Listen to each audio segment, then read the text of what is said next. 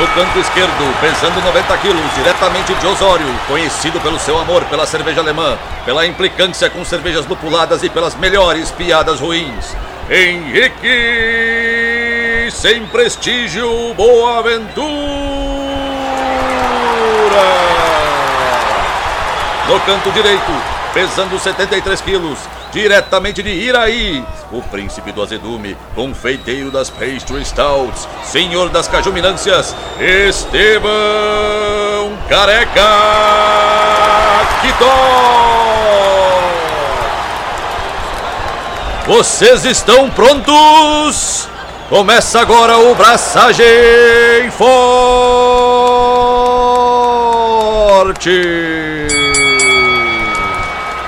E aí galera, Estevão da Suricato aqui.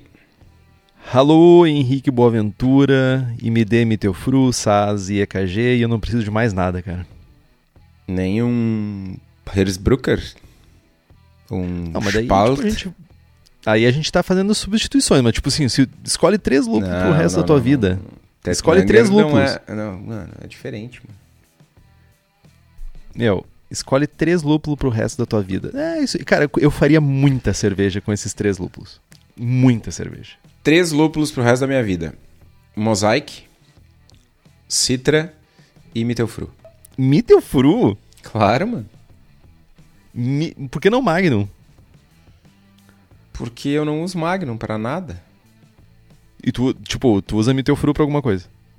German Pils. Como é que tu faz o amargor de uma, de uma German Pils? Tu faz com, com Mittelfru. Só Mittelfru? Mittelfru Fu. Olha aí, tipo, tem 0,25% de alface do Mittelfru, eu acho. 2.1, meu. É, o, o- cara, eu cheguei a pegar safra Mano. de Mittelfru a 1.9, cara. Caralho. Bom, mas o meu ponto é, tipo, eu consigo amargor com qualquer outra coisa, tá ligado? Losna. Erva mate. Dois pellets de citra que seja no início da fervura e Mittelfru na finaleira ali é gol. É verdade. Dá um, dá um- já dá um bom chablau aí. Já dá um bom chance. Apesar de que, já adiantando um pouco do, do, do episódio, do conteúdo e tal, ah, tem alguns, tem alguns ah, relatos de que ah, alguns dos compostos de lúpulo, mesmo adicionados a, a- na fervu- no início de fervura, lúpulo para amargor, alto a alfa, eles persistem né? Então, eh, tem diferença entre tu fazer uma lupulagem de amargor de Magnum ou fazer uma lupulagem de amargor de Citra. Saca? Ah, eu. Eu. Cara, do Não é a mesma- minha é- ignorância sobre lúpulos, eu, eu, eu iria pro lado de que tem diferença, sabe? Tipo, não é tipo assim, eu não vou ferver por 60 minutos e vai, tipo, magicamente tirar todos os sabores e aromas, sabe? Não volatiliza tudo ainda. Vai sobrar uns óleos essenciais, alguns rolê ali, sabe? Umas graxinhas. Nas lateral da panela, que depois vem raspando, assim, pra reaproveitar, sabe? Não faça Sim. isso. Sim. Muito já fiz. E aí, meu, como é que tu tá, meu? Tudo bem? Tudo bem. Tô O que, cansado. que você tem feito? Um pouco para na empresa. Ah, cara, a Vais tá ficando pronta. Vais colaborativa Distrito e Royster, do nosso amigo Lucas Meneghetti. Tá bem massa, mano. Eu quero que tu prove ela. Ela tá no frio há, há alguns dias já, acho que desde quinta-feira. Quatro dias. E tá bem interessante, mano. Tô bem. Tô, tô, tomei um copão no, tirada do fermentador com levedura e tudo. Nossa, no sábado ontem. E tá massa, mano. Tô. Cara, enfim, né? Pra primeira, pra primeira Vaz, depois de, sei lá, seis anos, sete anos talvez. Tá bem massa, meu. Fiquei bem, bem satisfeito. Admirável mundo novo esse, né? Três lúpulos pro resto da vida tem Mittelfru e tomei um copão de Weiss. E a Czech Pills que tá no fermentador tá linda. E Ah, a Czech Czech Pale, a Czech Pale, Czech Pale Lager da leiteirinha tá vai pro frio segunda-feira. Ela Meu demorou um chapéu. pouquinho mais pra fermentar porque eu inoculei menos levedura, mas foi muito boa. Meu chapéu. Ne- Eu quase não te reconheço, meu jovem. Quase, eu quase olho pra ti e pergunto quem é essa pessoa que está aqui falando comigo. Mas ao mesmo tempo eu fico meio tocado. Eu, eu sinto, eu sinto que tem, tem papel meu nessa história, saca? Se não fosse eu incitar o, o, o, teu, o teu lado competidor, tu ia estar tá aí tipo, porra, é, não sei o que, Hazy versus AFA, e tipo, só isso. Agora, tipo, Mittelfru e Weissbier, cara. Olha só, que admirável mundo novo, hein? Check Pills, Check Pale, alguma coisa, outra coisa? Lager? Isso? Check Pale Lager da leiteirinha. Não, mas é... tem, tem Hazy IPA aí que o pessoal do grupo acompanhou nos últimos dias aí, eu fazendo os dries. Hazy IPA, Hazy Double IPA, tem, tem Uber Goiabinha voltando com mais goiaba. Isso é um negócio massa, mano. Um pouco de droga, um pouco de salada, né? Descolei um. um eu tenho um.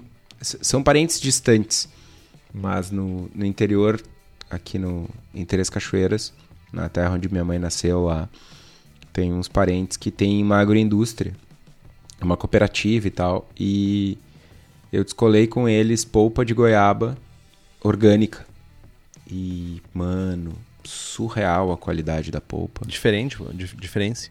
Bah, Faz muita diferença. Muita diferença. Meu, a, a, tipo, às vezes tu pega umas polpas de goiaba assim, ela, ela não chega a ser nem rosa, tá ligado?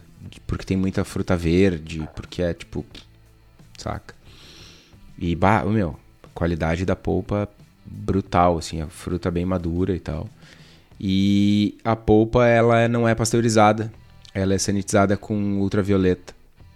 Hum, interessante. Então, mano, tem um frescor extra e tô, tô bem empolgado. Segunda-feira, famosa amanhã, vai pro, vai pro tanque aí. Tô bem, bem, bem empolgado. E como é que ela chega pra ti? Como é que chega essa polpa pra ti? Congelada em saquinhos. Saquinhos de um, de um quilo? De meio quilo. Meio quilo. Aí vão quantos saquinhos? Vão 100 saquinhos. Caraca. Rasga, saca fora. Mano, eu já, eu já contei a história de que uma vez a gente foi fazer uma Florida Vice colaborativa com o Steve Piatz, que era 150 quilos de acerola e pitanga. Acho que era meio a meio. E veio tudo em pacotinho de 100 gramas, velho. Nossa. Mano. As frutinhas? A polpa. Não era polpa, era frutinha. Era, era polpa. 1.500 pacotinhos. Como assim 100 gramas, 100 cara? gramas. Proporção única? Sim, é um. Um, Um shot? Sim, mano, um shot que o pessoal usa pra fazer suco, tá ligado? E eles não tinham um pacote de quilos, mandaram um pacote de 100, velho. Cara, foi uma 17 tarde mil- com os não. dedos congelados, 1.500 pacotinhos. 1.500 pacotinhos. Meus parabéns, cara. Olha só. Sem, sem contar o desperdício de plástico, né, cara? Dos pacotinhos que deve ter gerado isso, né? O lixo. né? Não, não, não. O pior de tudo, sim, o lixo foi o pior de tudo, óbvio. Mas o segundo pior é que os, os Jaguara, no início, tipo, não, vamos descongelar a polpa, pra, porque a gente tirou dos saquinhos e botou nos contenedores grandes. Isso aqui em Porto Alegre para mandar para a fábrica em Caxias. E aí a gente ah, pegou uma panela de 120 litros, enchemos de água quente e jogamos um monte de, de polpa lá dentro para descongelar. Mano, quando tu descongela, que tu corta o pacotinho, o troço não sai. Mano, é uma melequeira infinita, velho. O canal é tu, tu rasgar o pacotinho com ele congelado e aí tu aperta e a, a polpa pula fora, tá ligado? Faz barulhinho quando pula? Geralmente tem sonoplastia envolvida. Tem sonoplastia, mas não vou fazer. mas quando tu faz descongelado, mano, é- tu- o desperdício é brutal, assim, uma melequeira infinita, velho. E a gente fez tipo uns 30 quilos, assim. Cara, eu não queria estar na tua pele. Por isso que eu não faço ceva com fruta, meu. É. é des- Não. E tu, meu, o que, que tu tem feito? Fala, fala que, que ceva sem fruta que tu tem feito. Tá. Ceva sem fruta. Munique Dunkel. Terminando de fermentar, tá na, na reta final. Já fiz. Levantei a temperatura agora pra dar um boost inici... finalzinho ali, ó. Daquela acelerada. Tá um sulfuroso, ó. Tô esperando que limpe esse sulfuroso. Mas. Então, é a última. É a última. É o último lote que eu faço reaproveitando a levedura. Já é a quinta geração dessa levedura que eu tô aproveitando pra fazer lager. É a última vez que eu uso ela. Mas estamos com expectativas. Lá em cima, ó. Aqui, ó. Lá em cima, a expectativa em cima dessa cerveja. Ficou muito legal. Eu fermentei um pouquinho dela com para propagar a Lutra que eu tenho aqui em casa. e, tipo, ficou muito deliciosa. Então, tipo, tô com muita expectativa. Tô tentando fortemente ficar vivo em meio a um mundo de alergia. A gente tá gravando hoje, domingo, porque eu tive um processo alérgico maluco por causa dessa montanha russa que é o, o clima no Rio Grande do Sul. Então não tinha como gravar, tava espirrando, tava desgraçado, não tinha voz. Tava feio o troço. E daí o que o dia que sobrou para gravar foi hoje. Então é, hoje é gravação, edição para publicar amanhã, para alegria de todo mundo, para manter as coisas funcionando, né? Tem que ser assim. E também terminei o livro Decoction lá do Ron Pattinson. Para quem tava perguntando se valia a pena um livro de de 600 páginas. É um livro de 400 páginas, na verdade, e 200 páginas de referência ou de apêndices e outras coisas assim. Para quem não conhece o Ron Pattinson, ele adora números. Acho que é uma das coisas que ele mais gosta a, é tipo fazer tabela e ficar falando sobre comparação de estilos e comparação de cervejarias e tal. Sim, o blog então, dele é puro isso, né? É, não se assustem. Uh, eu achei bom o livro, principalmente por várias sacadas. Assim, tem muitas notas que eu fiz lá no, na leitura do Kindle lá sobre vários pontos interessantes. mandei algumas coisas pro Kitó também, questões históricas de alguns estilos que ele faz. A Goza, Dark Goza, por exemplo. Algumas coisas sobre Berliner Weiss, algumas coisas sobre outros estilos umas coisas legais sobre cervejas históricas que a gente não, vai, não tá vendo muito por aí, que daqui a pouco talvez tornem mais comuns de novo. Mas curte o livro. Fica a dica, se vocês acharem por um preço bom, vale a pena a leitura. É um pouco longo. No final, o último capítulo do livro é uma viagem que ele faz pela Franconia e pela região de Pilsen, na República Tcheca. Então é bem legal, fiquei com muita vontade de tomar cerveja tcheca. Muito, muito, muito, muito, muito. Apesar de eu acho que eu não, eu não saberia pronunciar os nomes nas cervejarias que os nomes são Uá. bizarros. Enfim, basicamente isso. E hoje é o programa que eu vou só vir, né? Vou. Esse programa aqui é tudo um, um, é um, um bem bolado da mente do Kitó, que manja muito de lúpulos. E como o lúpulo para mim é uma coisa secundária, é uma coisa só para equilibrar o que importa para mim, que é o malte, saca? Então, tipo, eu tô aí nessa, tô aqui pra aprender também. É uma aulinha, aulinha do Kitó, aulinha do tio Kitó. Cara, antes da gente começar a aula, então. Cala a boca! Todos! Uh, não, antes da gente entrar no, no assunto e tal, a gente tem avisos. Paroquiais. Uh, avisos paroquiais. Uh, o primeiro deles é que a gente tem uma pausa na próxima semana. Próxima semana não teremos gravação e nem episódio na segunda-feira, dia 24 de maio de 2021. Mas por que que tô? Uh, porque a gente né, prometeu e está cumprindo 45 episódios no ano e para a gente não ficar dezembro e um pedaço de novembro sem uh, sem conteúdo, a gente espalhou ao longo do ano no cronograma algumas pausas porque a gente tem o idoso aqui no podcast, que é o Henrique. Então, quando ele fala demais, ele fica dodói. Então, a gente tem que dar uns descansos para ele. Então, é muito semana verdade. que vem. Eu sou muito velho, cara. eu tô, eu tô... Tem gente que envelhece, tem gente que apodrece, né? Mas essa que é a grande verdade. Tu é, tu é, velho de espírito, mano. Essa é a questão. É, eu nasci velho. E aí, enfim, semana que vem tem pausa. E além disso, né? Hoje, hoje a gente tá.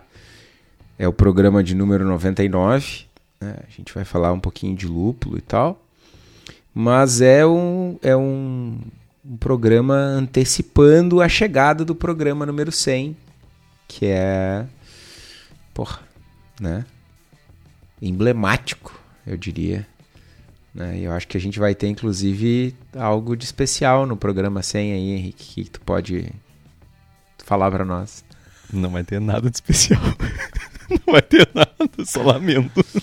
Não, vai ter sim, vai ter sim. Fala sério. Não vai não. Tô falando sério.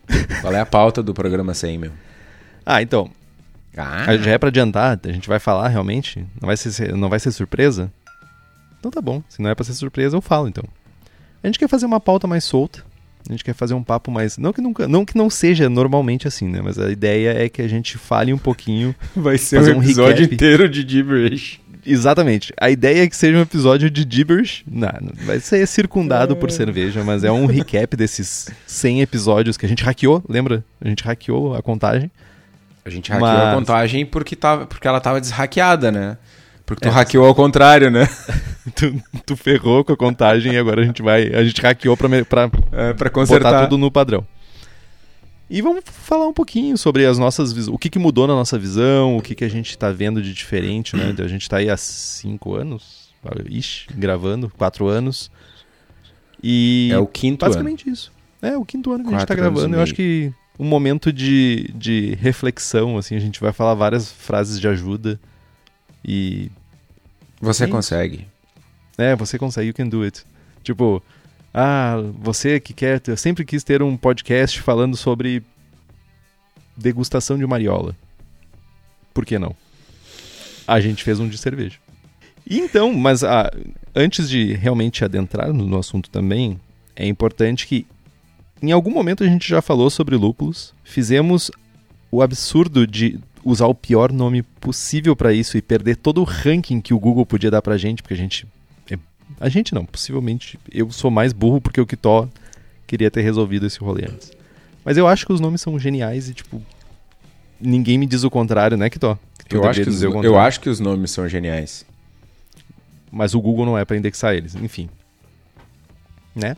Então agora a gente vai fazer uma série de programinhas de lúpulo para vocês que adoram lúpulo e eu vou ficar aqui de ouvinte, basicamente por uma série de programas. Então a gente vai começar aí falando sobre o básico de lúpulos, né?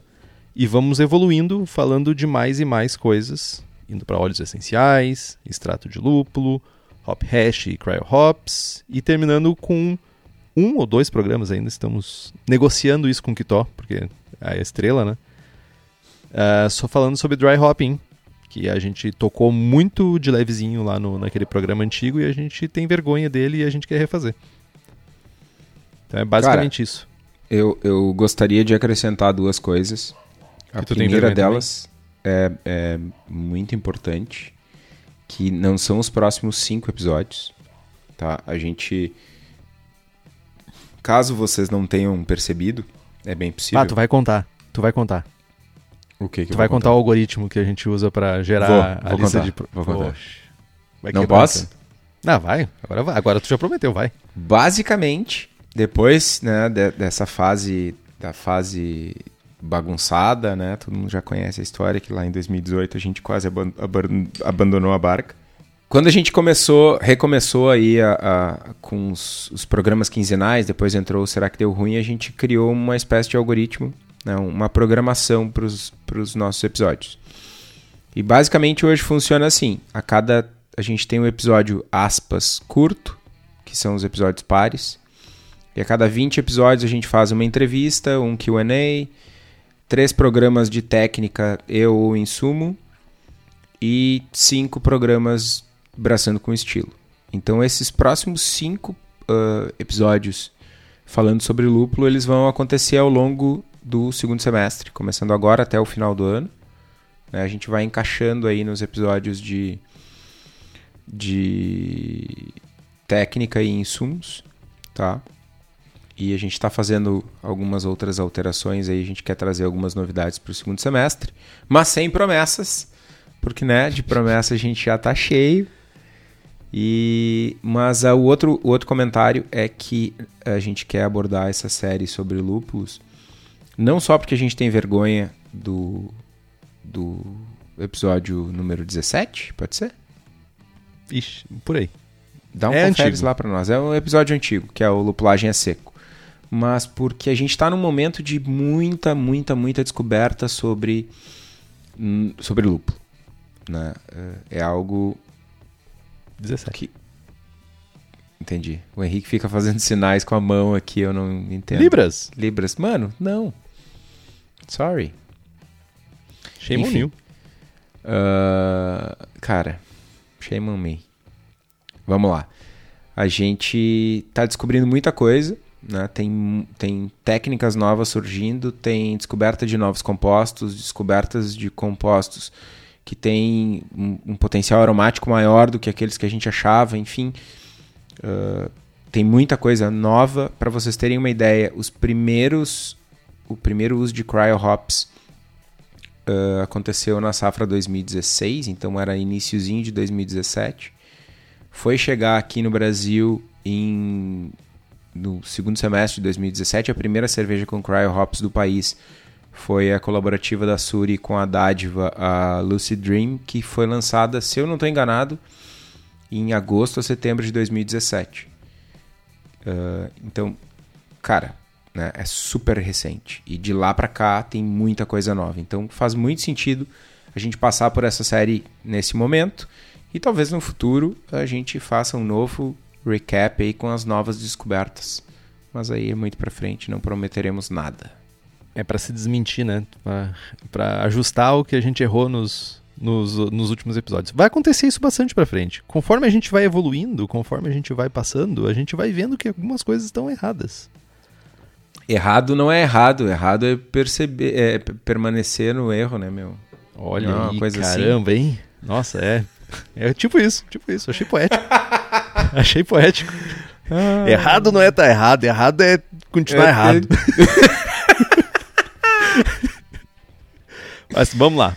Caceta, lúpulo. Velho. O que, que é o tal do lúpulo? Para quem chegou aqui e não sabe ainda o que, que é aquela coisa verde que vem como se fosse ração de galinha dentro de um potinho, de um, de um, de um saquinho lá na tua brew shop favorita.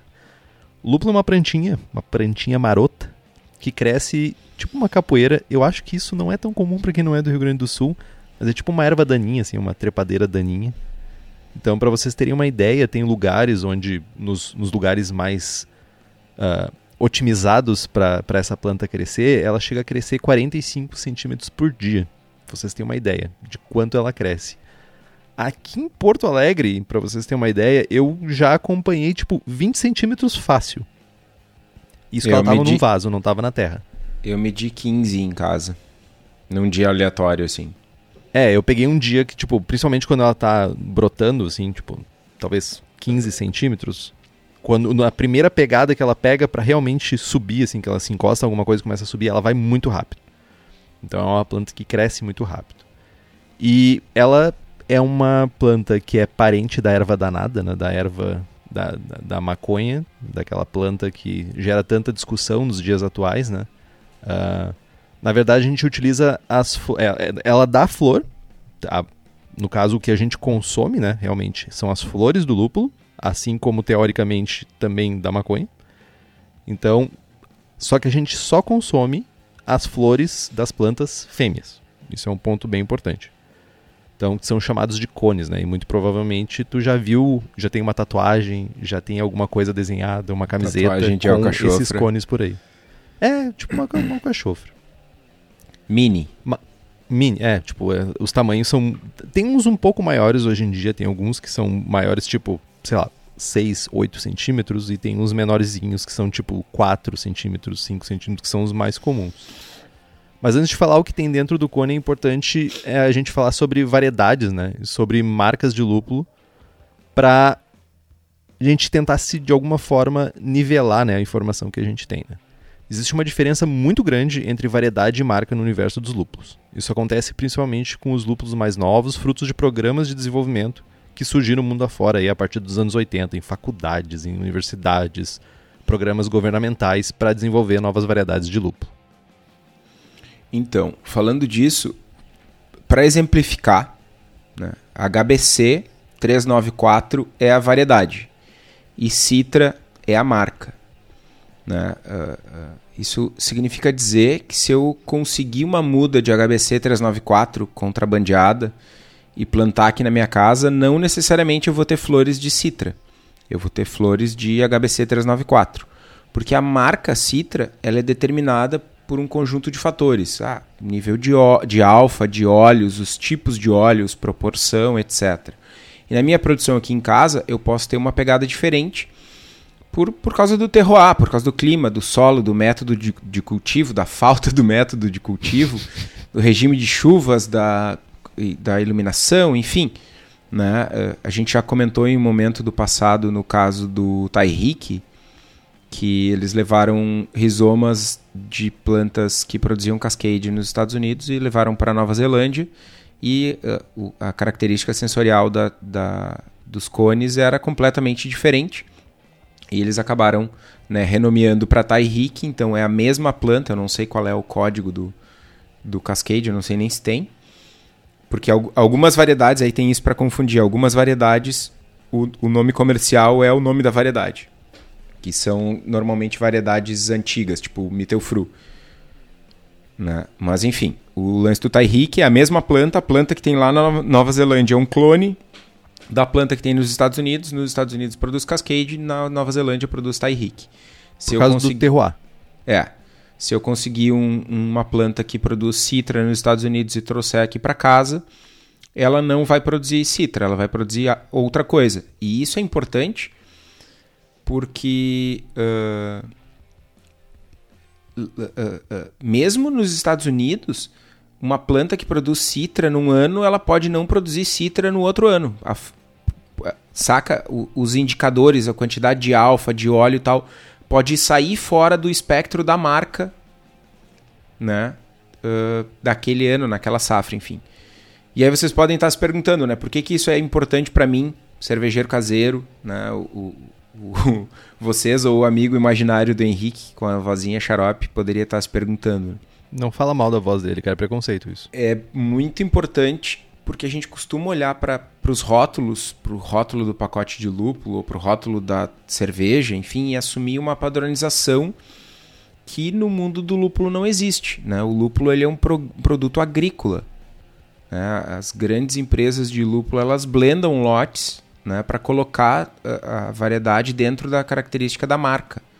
Né? Tipo, esse Citra, pegar o Citra como exemplo de novo. Ah, o Citra, uh, o Alfa tem que ser de 12 a 14.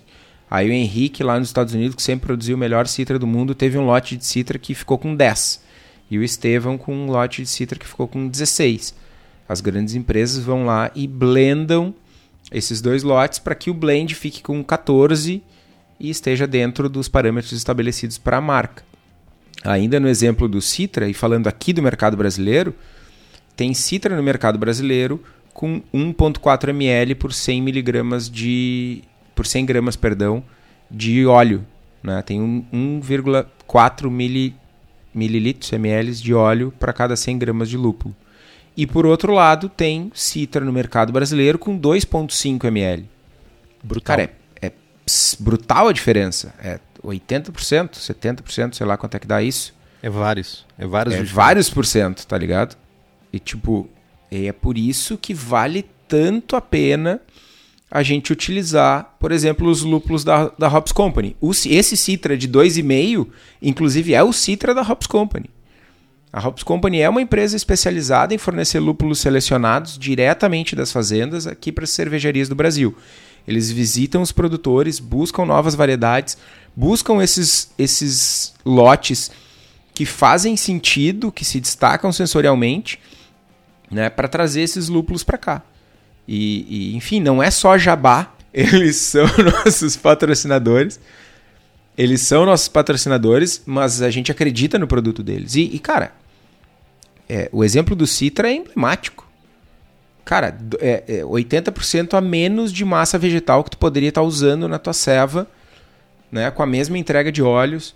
Então, é, de novo, às vezes o barato sai caro, né? Então, se vocês têm interesse em, em, nos lúpulos da Hops Company, entre em contato com eles no, no site deles, hopscompany.com, ou na página da empresa no Instagram. E eu queria mandar um abraço especial para Anne da Hops Company e dizer que sim, eu choramingo por lúpulos mais baratos, sim, porque eu falo bem, mas eu quero pagar pouco. Porque eu sou brasileiro não desisto nunca do meu desconto. E que é o, o que o Henrique tem de pedichão, eu tenho de chorão, velho. Lembrando, Eugênio, temos promessas não cumpridas. Só, vou deixar isso aqui sobrando ah. para depois a gente conversar aí. Pode me chamar no, no privado aí. Beleza.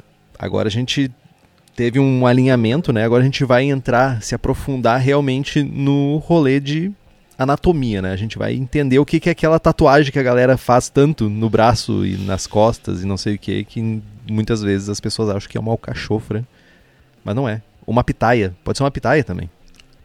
É parecido com uma pitaia. É. Não? Em preto e branco, talvez.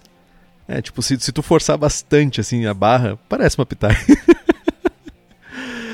então, a flor ou cone é dividido em duas partes, né? A bráctea, que é a parte verde, folhuda, a parte verde. Folhuda é um ótimo adjetivo, né, meu? Cara, eu tenho certeza que, como foi o que Tok fez essa pauta, tipo, folhuda é, uma, é, um, é um vocabulário Mano, vindo diretamente risada, de velho. Iraí, né, cara? Então, a lupu... e tem a lupulina, que é a parte amarela, que é quando a gente racha, né? Quando tu pega uma flor de lúpulo e tu abre ela, tu vai ver nitidamente que lá no fundo da, da flor, quando bem olhando pro meio, pro centro dela, vai ter uns pozinhos, umas bolinhas amarelas, que basicamente aquilo ali é a lupulina. E ela tem, se tu passa aquela lupulina nas mãos, tu vai ver que ela é oleosa, que ela tem uma, uma, uma sensação oleosa na mão. Então, na bráctea estão os ésteres e polifenóis, e na lupulina a gente vai ter os óleos e compostos que trazem amargor para nossa cerveja. A lupulina ela é, tem três classes principais de compostos, são os polifenóis, os alfas e os beta-ácidos. Começando então pelos polifenóis, são moléculas que contêm um ou mais anéis aromáticos ou e dois ou mais grupos hidroxila ligados a anéis aromáticos. Um oferecimento Wikipedia. eu sempre, eu, cara, eu, eu no- nos dias atuais eu sinto vontade de estudar química e para entender essas paradas, porque a escola foi passou, miserável já. para mim quanto a isso. Daí passa rápido. Eu lembro, quando eu lembro que eu tenho que estudar o que alguém manda, passa, passa rápido assim. Os polifenóis estão envolvidos na formação da turbidez da cerveja. A gente já falou sobre isso em vários outros momentos, ah, principalmente quando a gente falou de estilos lupulados, quando a gente falou sobre turbidez em cerveja, a gente falou sobre isso aí. Polifenóis acabam trazendo turbidez para a cerveja. Eles não têm aroma e o seu impacto maior gustativo é a percepção de adstringência, aquela sensação dos carrinhos trancando aqui atrás. A adstringência não é tecnicamente uma sensação gustativa, em linhas gerais, não é percebida pelas papilas gustativas. Em vez disso, é chamado de uma sensação quimestésica. Um oferecimento Wikipedia de novo. Que é essencialmente tátil. Ou seja, é, essa sensação de adstringência que a gente sente, ela é tátil. Ela não é uma. É, é, é um, uma quimestesia? Não sei se existe essa palavra. Acho que eu evoluí demais o Ah, rolê. mano. Cara, uf, vamos lá, vai, vai, vai passar. Vai, vai fazer sentido. Então, quimicamente, essa destringência é o resultado da combinação de polifenóis com, com proteínas ricas em prolina em nossa saliva, formando complexos insolúveis. Normalmente, as proteínas na boca de- desempenham uma função lubrificante na superfície da boca, então os tais dos polifenóis vão lá e roubam né, essa lubrificação do paladar. É, tem sempre sonoplastia envolvida, aqui. Os polifenóis vão lá e roubam né, a lubrificação da boca e daí a gente fica com aquela sensação áspera e um tipo um enrugamento é percebido na boca. Então lembrando que a destringência pode vir de malte também, principalmente de moagens muito zoadas. E para não ficar sofrendo na mão daquele moinho velho cachorreiro, eu não vou falar o nome porque as pessoas ficaram magoadas quando eu xinguei o, o famoso moinho, aquele de ferro, de uma marca que começa com G e termina com uso, é só ligar pra cerveja da casa. O Daniel tem um moinho mais perfeito possível pra te fazer tua cerveja e ter aquela moagem perfeita toda santa vez, com aquela regulagem, assim, ó. uma- o mecanismo mais simples de regular que eu já vi de lúpulo, cara. De, de lúpulo, não, de, de moinho. Perfeito, cara. Então, e ele, acima de tudo, cabe no bolso de qualquer pessoa. Vai ter o, o moinho mais simplão lá para aquele cara que faz 5, 10 litros, que precisa só moer direitinho. Tem para aquela pessoa que vai moer 50 e tem para cervejaria. Então, tipo, tem para todo mundo. E eles estão sempre fabricando coisa para facilitar a nossa vida, né? Então, para quem é da região metropolitana de Porto Alegre, tu pode dar um pulo no espaço da cerveja da casa na Rua Paracatu, 220, no bairro Igara, em Canoas, Rio Grande do Sul. Lembrando, ainda tem um vírus matando pessoas na rua. Cuidem para ver se dão uma ligadinha antes, entrem no site, vê se estão atendendo nos horários normais, para ver se tá tudo certinho para te chegar lá. Use todos os equipamentos de segurança, máscara, álcool gel, importantíssimo. E tem o site Cerveja da Casa para quem é de mais longe, né? não pode ir lá no espaço. Vocês podem também ir no site que tem tudo, além de mil promoções lá. Estão sempre jogando alguma coisa para facilitar a nossa vida. E, como se já não bastasse todo esse rolê, ainda tem as receitas curadas, fabricadas, criadas por nós mesmos aqui do Braçagem Forte, que estão à venda lá no site. Começamos com sete estilos com só prestígio. Então vai ter American IPA, Double IPA, Hazy IPA, American Porter, Goza, Ordinary Bitter e minha tão amada Rauch Beer. E se tu usar o código Braçagem Forte, tudo em minúsculo, tu ainda tem 5% de desconto. E se tu pagar no cash, mais 5% de desconto. Olha aí. Só sucesso. Garanta a sua receita e fala que ouviu aqui no Braçagem, porque é importante, né? Apoiar quem nos apoia. É importantíssimo. Berola. Sempre importante. Bom, na lupulina, além dos polifenóis, a gente tem os alfa e beta ácidos. Os alfa ácidos, eles são os, os ácidos mais hypados do lúpulo, porque eles são os responsáveis pelo amargor potencial do lúpulo. É, a gente chama de amargor potencial porque esse amargor só vai estar presente se, eh, se ocorrer a isomerização, né? depende de uma reação de isomerização. A isomerização é uma reação química que ocorre durante a fervura, em que os alfácidos eles têm a estrutura molecular alterada, os, os, os átomos da molécula lá se, se rearranjam e por conta dessa mudança na estrutura molecular, o novo composto, que seria o isoalfa-ácido, ele passa a se ligar com receptores diferentes na nossa boca.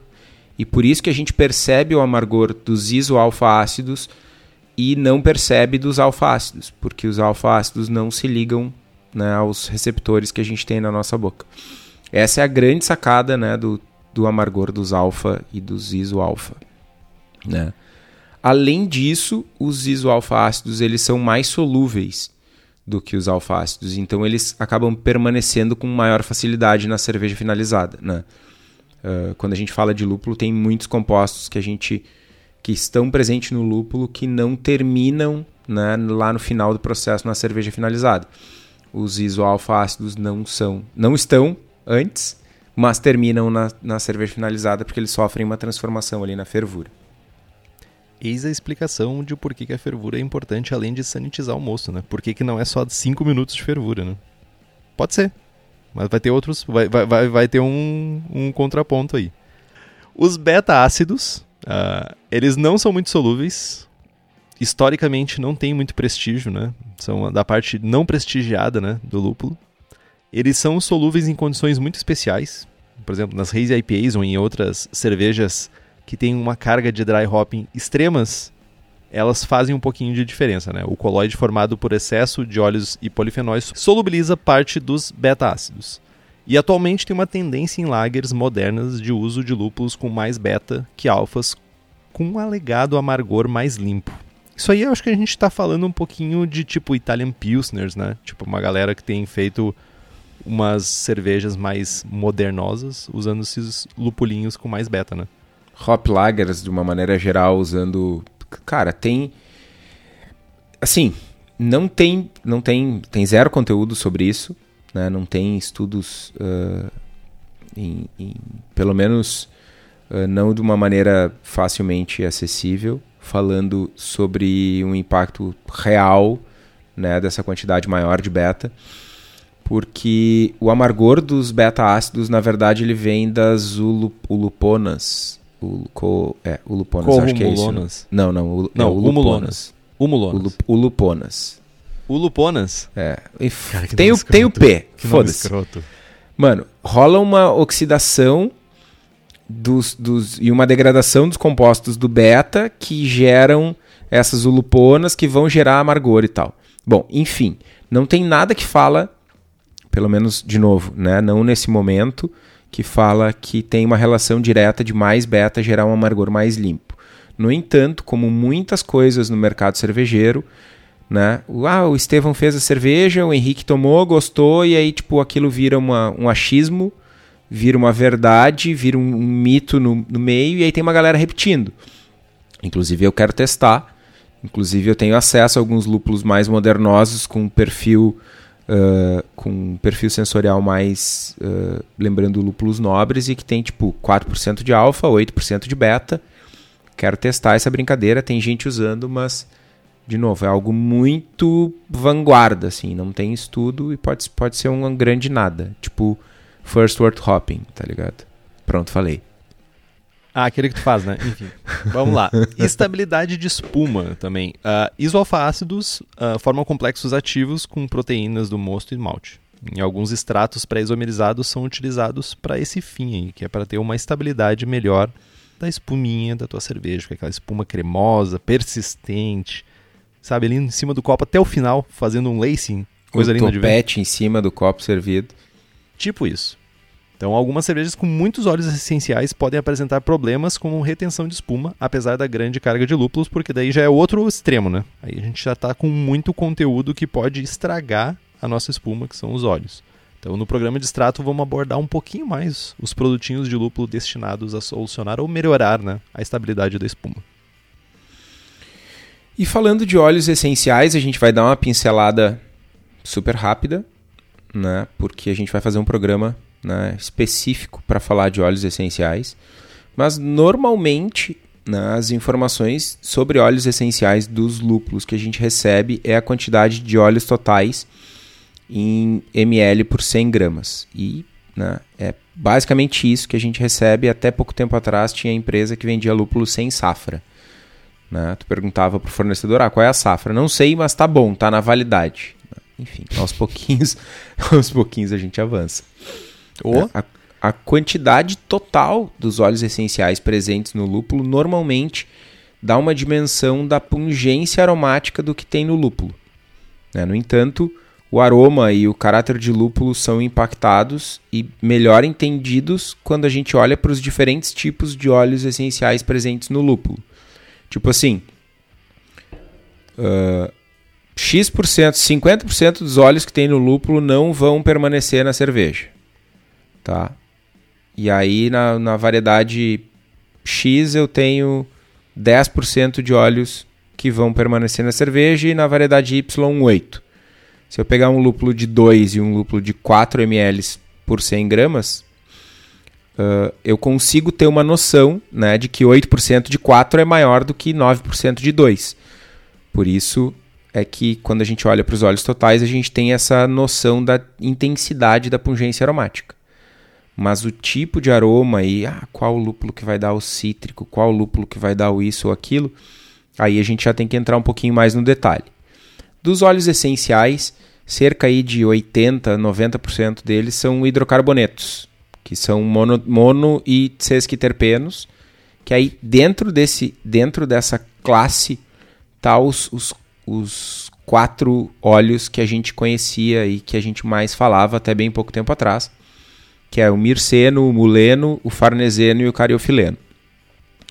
A gente ainda tem uma fração oxigenada de óleos, que varia de 10 a 20%, e que é composta de ésteres, que alguns deles estão presentes na bráctea, e a gente tem uh, compostos mono e sesquiterpenos oxidados, que aí é um, é um, são óleos que são bastante importantes, que é o geraniol, o linalol e o citronelol. E a gente ainda vai ter alguns ácidos carboxílicos. E o terceiro, a terceira classe, por assim dizer, que é a, a classe dos compostos que contêm enxofre, ou os tióis, que é menos de 1% na média.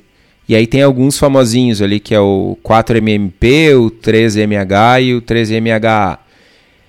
Esses compostos, eles são tem uma, uma concentração super pequena, mas eles são super importantes na quantidade de aroma e tal que a gente vai ter na cerveja finalizada. E isso é algo que a gente está descobrindo agora. É bem, bem recente. Inclusive, semana passada saiu uh, um blend da Yakima Chief, que é o Cryopop, que é informação de primeira mão, primeiríssima mão.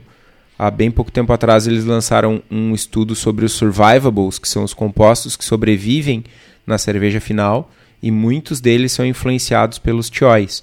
E aí nesse, nesse blend novo eles só usam variedades que trazem mais dessas características para ter cervejas mais aromáticas. Enfim. Na literatura, eu acho que os últimos artigos que eu li, pelo menos das revistas que chegaram para mim aqui, tipo, não chega mais nada, tá difícil de chegar nas revistas. Uh, esses eram os choice, esses, uh, esses compostos, os survivable hops aí, que tem no survivable hops. É uma das coisas que eu tinha mais lido, assim. E é aquele tipo de literatura densa, sabe? Tipo, é química, química, química, assim. Tipo, eu tenho até um. Tem um artigo que eu achei bem interessante falando sobre isso. E o quanto de contribuição que esse menos de 1% pode trazer para uma cerveja, sabe? Isso que é uma parada meio surreal, assim. Mas com, uh, complementando o que o Tó falou, né? Até pouco tempo atrás a gente achava que hidrocarbonetos eram as principais, um dos principais, né, responsáveis pelo aroma. E a cada dia a gente está descobrindo que novos compostos e novas interações esse, entre esses compostos têm um potencial aromático grande, apesar de não estarem presentes em grandes quantidades, que é basicamente o que a gente estava falando dos tióis. Então a gente está aprendendo uh, bastante. Deixa eu só dar um, um, um chablauzinho sobre potencial aromático. Uh, não. Potencial, potencial aromático é, é, é, é, algo bem importante quando a gente leva em consideração uh, uh, o limiar de percepção. Tipo, vou usar dois exemplos aqui. Uh, Mirceno tem cerca de 50% dos óleos essenciais é Mirceno. E cerca de 1%, 0,8% é linalol. Só que o limiar de percepção do Mirceno e a solubilização é, é, super alto. Eu preciso ter uma quantidade absurda de mirceno na cerveja para eu conseguir perceber ele. Enquanto que o linalol ali, ele tem nada. Tipo, tem 2 ppb de linalol, tu já percebe. Então, por mais que um tenha 40% do total, 50% do total, e outro seja menos de 1%, esse menos de 1% está acima do limiar de percepção. Então, esse conceito de potencial aromático né? É, é algo que a gente vai ouvir falar muito mais daqui para frente, porque é, é, o quanto precisa ter do lúpulo para a gente conseguir perceber do lúpulo não, perdão, o quanto a gente precisa ter do óleo para a gente conseguir perceber ele na cerveja. Interessantíssimo isso. A gente está aprendendo todo, como que tu falou lá no início do programa, a gente está aprendendo o tempo todo, né? E o mais interessante é que a gente não está aprendendo só com a indústria da cerveja. A indústria do vinho tem colaborado bastante com esse aprendizado, né, que já faz uso há mais tempo de enzimas para aumentar a carga aromática dos vinhos, né? Mas enquanto não, não falamos de atuação de enzimas para aumentar a carga aromática daquela tua IPA, o melhor lugar para comprar uma levedura para fazer a biotransformação naquela Hazy IPA certamente na Levtech. Não só Hazy IPAs, como por exemplo German Lager, que eu tenho usado com tanto prazer para fazer minhas lagers. Então a Levtech tem nove tipos de Saccharomyces, oito tipos de bactérias, blends, bretas tradicionais e bretas isolados aqui no Brasil. E para ti que é profissional, a Levtech oferece consultoria em boas práticas de fabricação, controle de qualidade, montagem de laboratório, treinamento de pessoal e banco de leveduras. Então entra no site da levtech.com.br, faz tuas compras e diz que escutou aqui no Braçagem Forte, para ajudar quem ajuda a gente. Tem algumas coisas, uh, eu não vou chamar de desinformação, mas, enfim, por vezes é desinformação. Algumas tretas amarguentas aí. Uma delas, uh, recentemente, a, a, gente inclusive já falou aqui do artigo lá do uh, IBU Isalai. Né? Tem toda uma, uma celeuma né, que diz que, que o IBU é uma medida meio sem sentido e uma parte dessa treta até faz sentido. Né? Uh, parte da, parte da, do argumento de que o IBU é uma medida que não tem sentido é explicada pelo fato de que a gente estima o teor de amargor das nossas cervejas né? e pela natureza da coisa, a estimativa é uma estimativa. Ela vai estar errada quase todas as vezes. Né? Além disso, os métodos de medição de IBU tem alguns erros associados. Então a gente estima e erra porque está estimando, e quando a gente mede, às vezes a gente erra também. A gente então, estima. uh, um dos métodos de medição de, de IBU é a espectrofotometria por ultravioleta, que mede tudo que absorve luz num comprimento de onda específico, que é o comprimento de onda de 275 nanômetros. Nanômetros, nanômetros, foda-se. NM. Não me lembro. Whatever. Cerca de 70% do que é do que é dos compostos que absorvem esse comprimento de onda são alfácidos. 30% são compostos degradados de lúpulo, normalmente relacionados a lúpulos mal acondicionados. Esses compostos, inclusive, são mais solúveis. Né? Então, acaba lúpulos mal acondicionados têm um erro maior na medição. Né? E, e, essas medições podem dar né, mais altas quanto, quanto pior for a qualidade dos lúpulos. Então, tem um erro significativo aí. Outro método bem mais caro e que só as grandes têm ou, ou laboratórios é o uh, HPLC, High Performance Liquid Chromatography. É cromatografia líquida de alta performance, seria isso.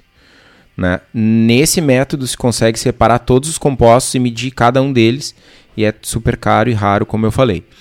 Mas ainda tem um outro, tem uma outra treta que é que a medição do IBU, né, da unidade de amargor, ainda não fatora a contribuição sensorial da cerveja.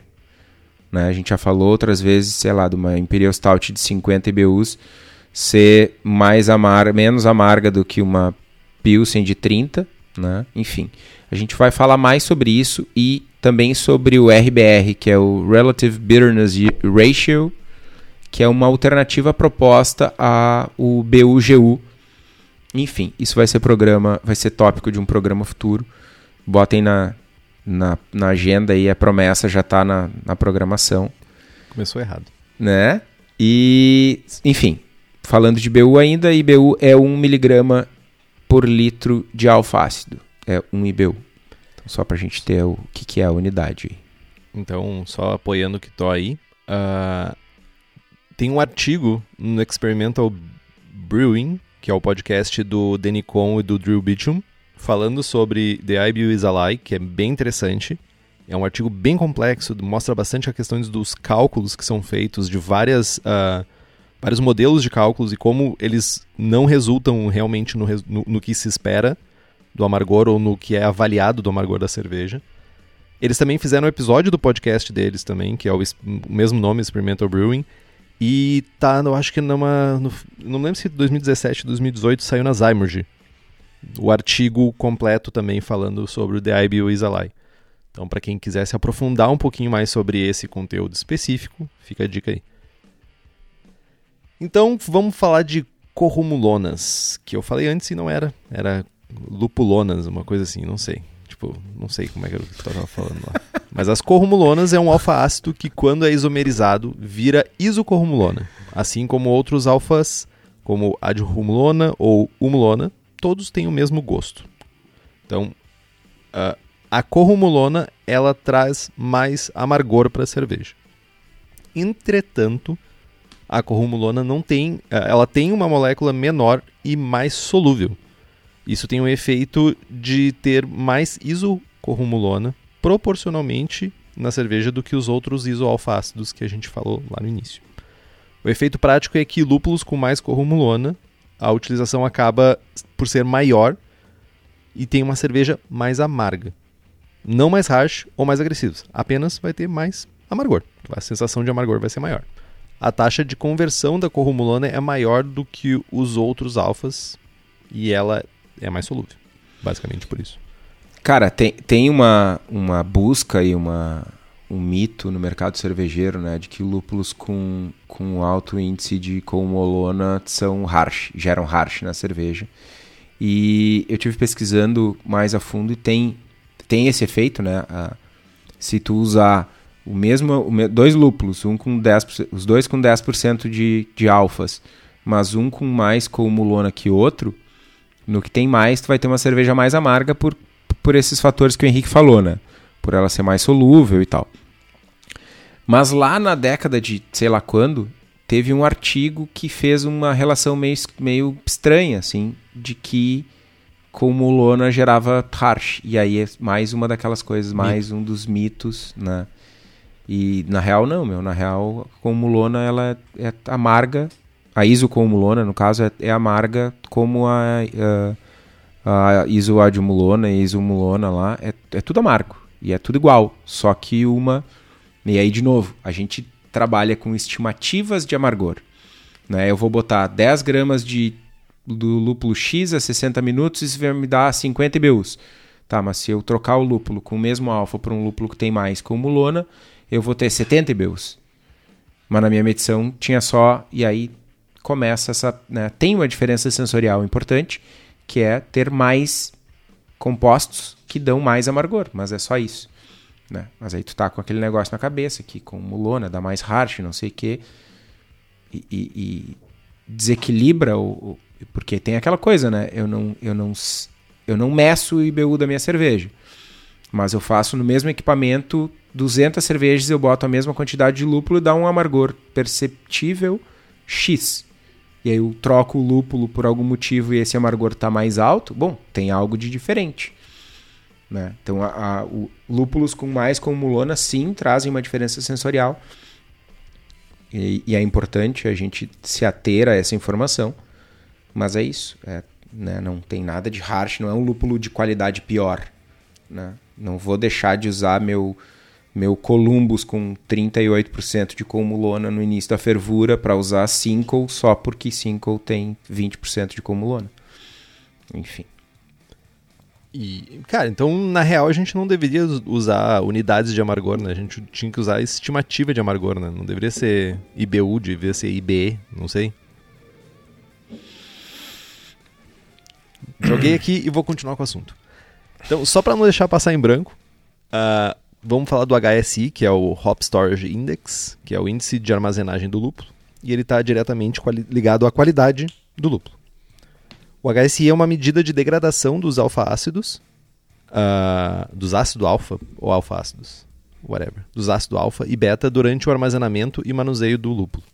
À medida que o lúpulo vai envelhecendo, vai ficando sofrido, vai ficando mais sofrido a vida, ou manuseado incorretamente, ou armazenado incorretamente, os níveis de compostos específicos dentro do lúpulo mudam ou diminuem. Então, os ácidos tendem a diminuir com o tempo, enquanto os compostos resultantes da oxidação vão, vão aumentar.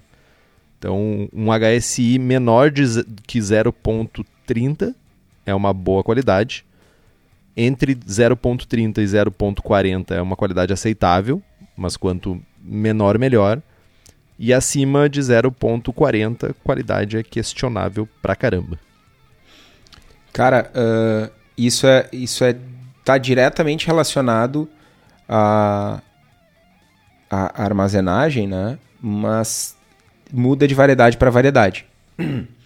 Tem variedades que, que resistem melhor, e isso é bem interessante quando tu fala com o pessoal das, das produtoras de lúpulo, que, ah, sei lá, entrou a variedade X, essa variedade passa na frente da fila toda para ser peletizada logo, para ir ser armazenada a menos 80 lá no frio, porque ela tem a tendência né, de, de, de estragar mais rápido, de sofrer mais. Normalmente, uh, lúpulos com mais compostos uh, contendo su, uh, sulfuroso, contendo enxofre, tendem a sofrer mais, eles são processados antes.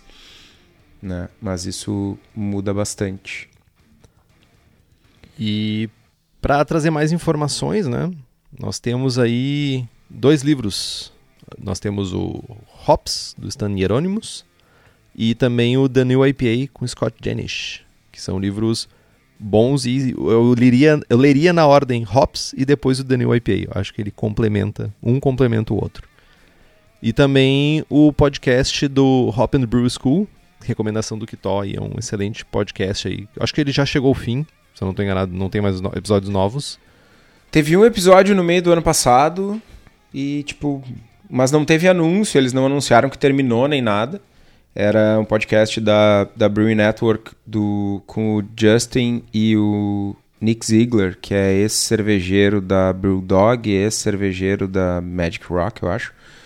E que era o diretor técnico da Yakima Chief. E aí o cara foi promovido internamente, acho que, né, subiu a cabeça, pá, o cara não tem mais tempo. E, mas, enfim, é, é um, um, podcast falando, né, trazendo uh, um cara que é da Brew Network, que é especialista em podcast, que fala sobre cerveja, com um cara com uma experiência super larga em, em cervejarias, né, em cervejarias massa. E que tá dentro do fabricante lá da Yakima Chief, que é uma das referências mundiais aí. Então, tem bastante informação legal aí. E é bom porque, se, se é o conteúdo fechado, tipo, beleza, reserva aquele tempo ali para te escutar os, os, episódios com uma canetinha, vai anotando as coisas que tu vai ouvindo, que tem bastante informação legal. Bastante informação legal. Bastante, bastante quebra de mito, então fica a dica e eu acho, para quem entende o idioma bretão, hein, eu acho que vale bastante a pena. E, cara, quem já sabia. Na verdade, não sabia porque era uma surpresa completa. Tem quem tá sabendo agora durante a gravação, mas que né, vai, desco vai descobrir essa informação antes de quem estiver ouvindo o episódio na segunda-feira. Que vai ter a série de lúpulos e tal. E tá, tem alguns vendo a gravação ao vivo aqui durante o Grenal e tal. Né? São os apoiadores e apoiadoras do Braçagem Forte. Além de poder acompanhar o episódio ao vivo, além de ter a, de poder botar o dedo na ferida e cobrar das promessas não cumpridas ou atrasadas, muitas atrasadas, né? Lá no grupo de apoiadores, participar de sorteios, de ter uh, acesso a merchandising exclusivos, está vindo uma camiseta nova aí e ter o prazer, né? Prazer inenarrável, indescritível, incomensurável, indescajuminável de receber um bom dia com um gifzinho de solzinho e bom dia grupo, não sei o que, que eu mando uma vez a cada três dias, né? Três horas. e ter acesso às melhores figurinhas com e sem prestígio do planeta, né? Uh, são os nossos apoiadores. Então façam como o Carlos Alberto Hoff Pointevan, o Andrew Zafalon da Silva, o Bruno Cauê, o Diego Bilieri, o Felipe Augusto Kintzer, o Felipe Lécio, o Guilherme Prado, o Christopher Murata, o Luiz Henrique de Camargo, o Luiz Gutierrez Quitolina, o Marcelo Fernando Arruda, o Miguel Eduardo dos Reis, o Nelson Ferreira Filho, a Welita de Oliveira Ferreira, o Wendel Borges e o Yuri Sarcinelli barra Sartinelli. Sim, a gente vai continuar te chamando assim, Santana. E não perde tempo e nos apoie pelo link apoia.c barra abraçagem forte. O link está aqui no post. Foi quase, foi quase. Achei, achei. Foi quase na, na, na, na foi no travessão. Cara, eu acho, tá? Pensando, falando de, de da nossa série de programas sobre lúpulo, que a gente cobriu, né, o início, né, a gente falou um pouquinho do que, que é lúpulo, falamos dos principais compostos, né, de, da bráctea, do, da lupulina, o que, que tem em cada um. E é o, é o início, é a base para a gente gênese. entrar. Oi? É a gênese. É a gênese, boa. É a base, a gênese, né? A, o alicerce para a gente aprofundar o conteúdo nos próximos programas. É muito importante, era muito importante a gente falar sobre esses compostos, falar um pouquinho, né? Porque a intenção, é, como tudo que a gente faz aqui no Braçagem, a, a, gente quer dar o nosso melhor e trazer a maior quantidade e a melhor informação possível. Né? Não é um, é um conteúdo denso, é um conteúdo uh, com o que tem de ponta no mercado aí. Então a gente vai falar de óleos essenciais, a gente vai falar das contribuições sensoriais que eles vão ter na nossa cerveja, vamos falar de extratos de lúpulo, como usar e quais são os impactos, etc. Vamos falar de hop hash e cryo, que são dois produtos super novos no mercado, como usar e quais os impactos e tal, e vamos finalizar tudo isso falando de dry hopping, novas técnicas, discussões, enfim. Cara, acho, tô bem feliz com esse início, acho que tem bastante coisa legal pela frente e espero muito que com essa informação, com esse pacotão de informação, os nossos ouvintes e nós mesmos possamos fazer IPAs e cervejas lupuladas cada vez melhores e cada vez mais aromáticas. Ai, ai. E eu vou continuar usando meu fruto. Cara, mas aí é que tá. Ai, Olha só, deixa eu, deixa eu, eu dar uma um palhinha do para fazer ainda. Deixa eu dar uma palhinha de um programa ali da frente. Tu já ouviu falar em American Noble Hops? Sim, já ouvi. Cara, American Noble Hops é o que sobra do processo de fabricação do cryo, saca? E aí eles descobriram, no meio desse monte de pesquisa nova, que as características que são uh, clássicas e que são desejadas pelos alemães dos lúpulos nobres, elas são características que na real elas não elas não vêm da lupulina, elas não vêm dos óleos essenciais. É tipo, o lúpulo é armazenado a quente, ele envelhece, ele sofre, tudo que é bom, bom para IPA, né, tudo que é mais desejado hoje nos lúpulos vai embora e fica aqueles compostos que ficam, que sobram, que dão aquela característica mais condimentada, mais verde e tal. E isso é exatamente o que sobra quando tu faz o processo de criogenia lá para liberar o cryo hops. E esse resto do cryo que eles antes jogavam fora, virava ração de gado, os caras tiveram a ideia genial de transformar isso num produto. E isso eles chamam de American Noble Hops, que é super barateza e que traz características de uh, lúpulos nobres. Restolho, então, tu vê só. O famoso restolho. Mano, mas é que é, tipo, era cara, um restolho, mas os, os, caras. Saca? Não, cara. Isso, cara, é muito mau caráter. Isso não, é não é, mano. Não é. Meu, tá, me diz uma coisa. E o que, que, tu Deixa acha da Warsteiner usando extrato de lúpulo para melhorar a espuminha Meu, lá? Tu nem ouviu por que, que eu disse que isso é mau caratismo. Te, te, te acalma, respira, dá três respiradas antes. Os caras pegam o mesmo pacote, tá? O mesmo pacotinho assim, ó. Um do lado do outro, tá? E daí tá escrito Citra nos dois, tá? E daí não tá escrito Citra e no outro Citra Noble Hops, American Noble Hops, uma coisa assim. Cara, a, a graf... tipo assim, tu pensa assim, não é Citra? Ué. Só que tipo, não, um custa não, não. 30 e outro custa 10. Tipo, eu quase comprei esse bagulho esses dias, meu. Quase comprei. Ainda bem que O Noble Hops? É. E tava caro? Não, tava barato, mas, tipo, eu desconfiei. Tipo, a diferença era meio brutal pro lúpulo que eu tava pegando, tá ligado? É, que o, o American Noble Hops, ele, tipo, a ideia dos caras é não jogar fora, tá ligado? Sim, sim. É tipo, tipo, sei lá, soro de leite e fazer é, e, whey protein. E reaproveitar, exato. Nada se perde, tudo se transforma. Exato, exato. Ah, mas eu quase caí nessa. Quase, quase, quase. Olha aí. Mas eu, te, eu deixa eu te perguntar uma coisa agora. Não tem nada a ver com o assunto, porque, tipo, uh, há muito tempo atrás eu li que lúpulo é tóxico para animais de estimação. E não é tóxico para vaca? Imagino que não. É porque seria meio idiota vender pra, pra, pra, pra é. fazer ração de vaca e as vacas morrer de comer lúpulo, né? Tipo. Pra, pra cachorro é, é tóxico, mano. Altamente tóxico, tipo, não é, é. pouco tóxico, ele é bem tóxico. E, mas pro gado eu acho que não, mano. É, se bem que a vaca tem quatro estômagos, né? Se estragar um, tem mais três, né? e com essa dose de conhecimento e de, tipo, preocupação com os estômagos da vaca, nós encerramos o programa. Então, compre os livros que estão no post, nós ganhamos uma porcentagem e você não gasta um centavo a mais por isso. Compre também as camisetas do Braçagem Forte na nossa lojinha. Temos a camiseta com o logo do Braçagem Forte e o link está lá no site. Quem nos apoia com as camisetas é o pessoal da Versus Uniformes, que além das camisetas faz camisas polo, uniformes profissionais, jaquetas, moletons e estão em Benton Gonçalves, no Rio Grande do Sul, mas atendem o Brasil inteiro. Contato através do telefone 54 3452 0968 ou pelo site versus.ind.br. Curta nossa página no Facebook, nos siga no Instagram, assine o feed pelo nosso site também estamos no Spotify, Google Podcasts, Deezer. E se você gosta do programa e quiser fazer um review no iTunes ou no seu agregador de podcasts favorito, isso significa muito para nós. Compartilhe os episódios com seus amigos. Tem dúvida, sugestão de pauta, crítica, quer anunciar sua empresa ou seu produto? E-mail para contato abraçagemforte.com.br ou mande uma mensagem para nós no Facebook ou Instagram. É isso que tô. É isso. Braçagem forte. Braçagem forte.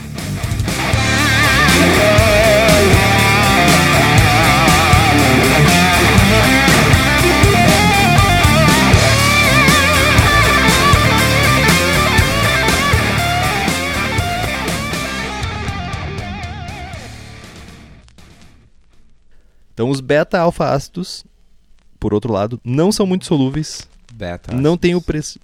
Eu falei alfa de novo? Tu falou beta-alfa. É, mas é tipo é uma característica nova que tem aqui.